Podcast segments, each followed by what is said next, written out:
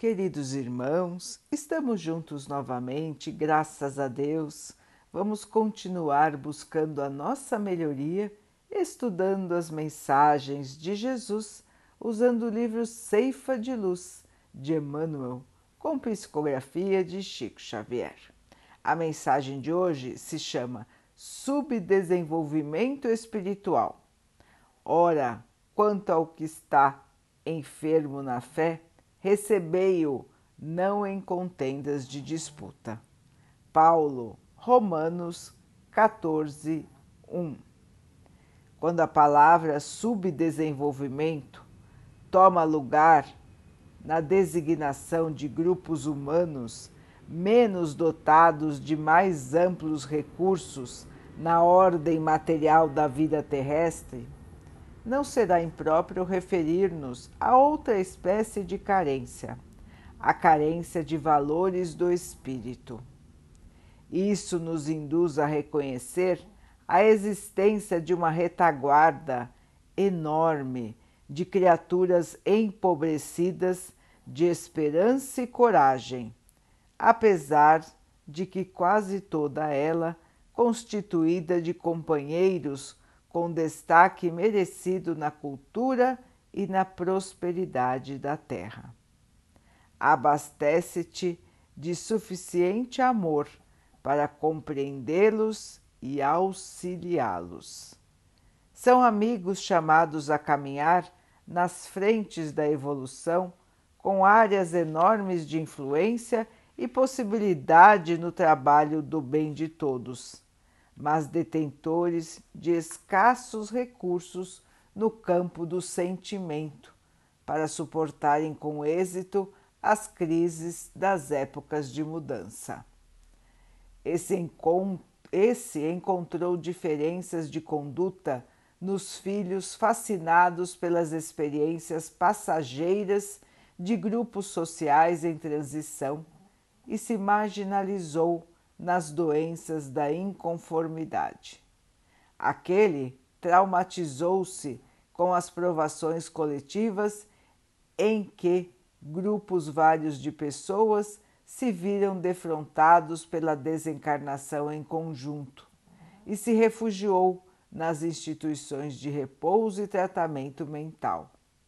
Outro observou criaturas queridas a se desgarrarem do lar para se realizarem livremente nos ideais próprios e transformou-se em doente complexo.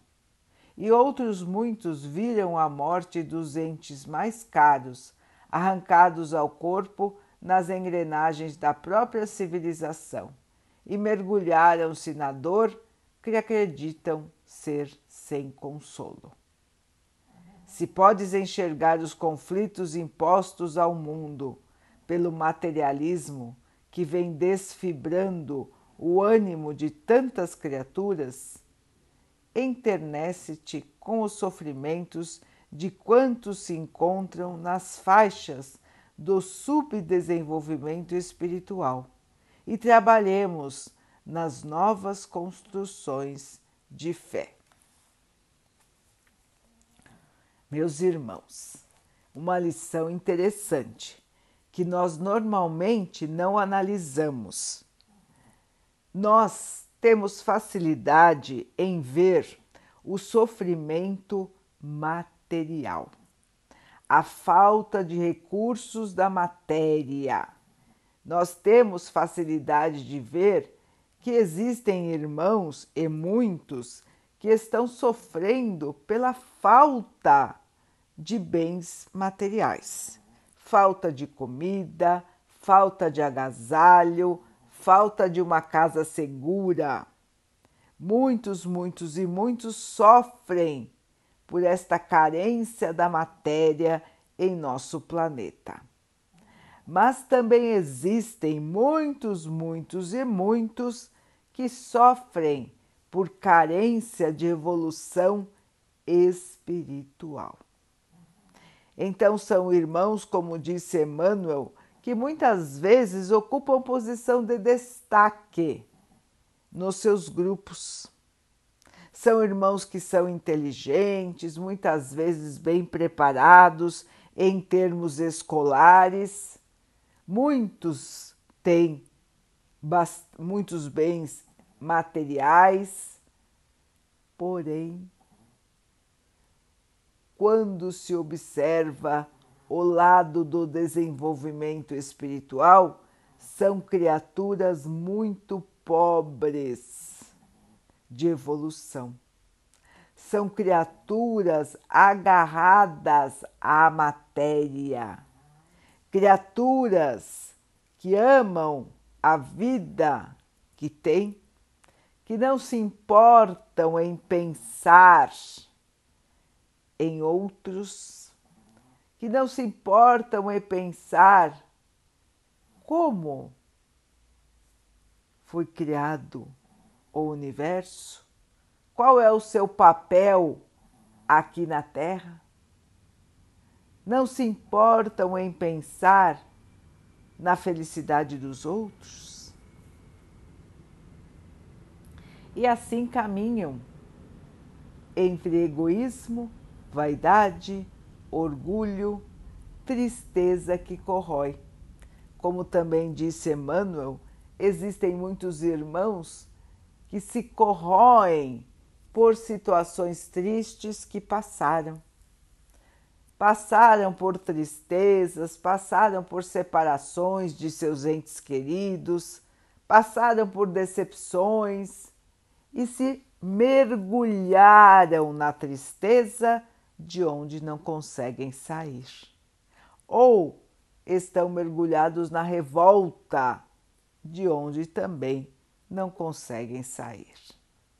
Estes irmãos, embora não tenham carência da matéria, têm enorme carência de amor, enorme carência de compreensão. São irmãos necessitados assim como são necessitados os irmãos que necessitam, que precisam de bens da matéria. Meus irmãos, as carências não são só as materiais. E nós precisamos enxergar este lado espiritual das pessoas, o lado do desenvolvimento espiritual e reconhecer que existem muitos, muitos irmãos neste estágio de subdesenvolvimento do espírito.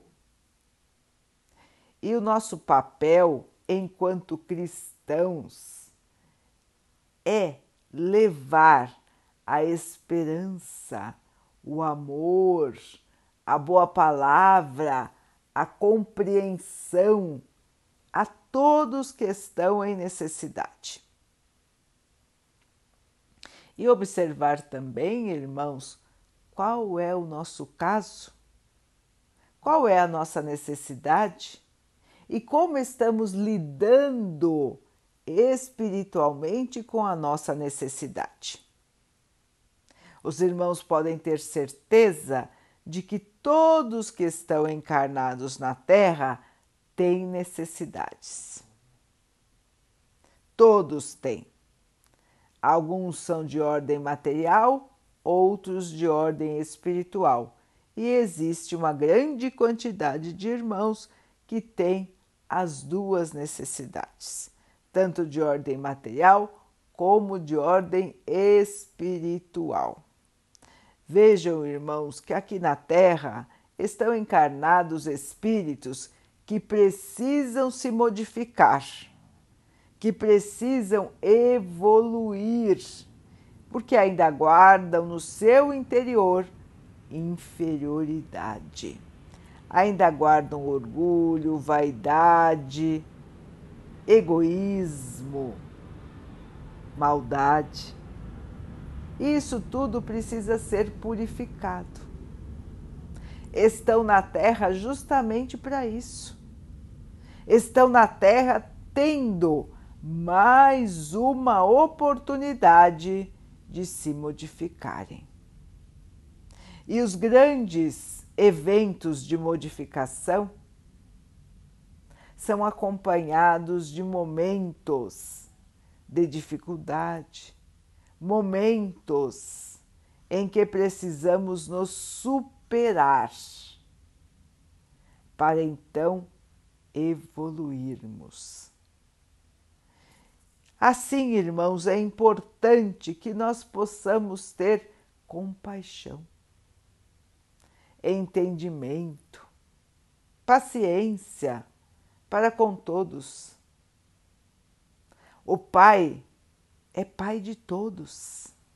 Somos todos irmãos.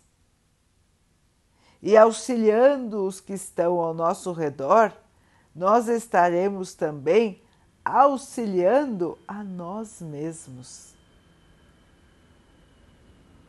Queridos irmãos, vamos olhar os outros com olhos de amor, de paciência, de perdão. E assim nós estaremos realmente auxiliando.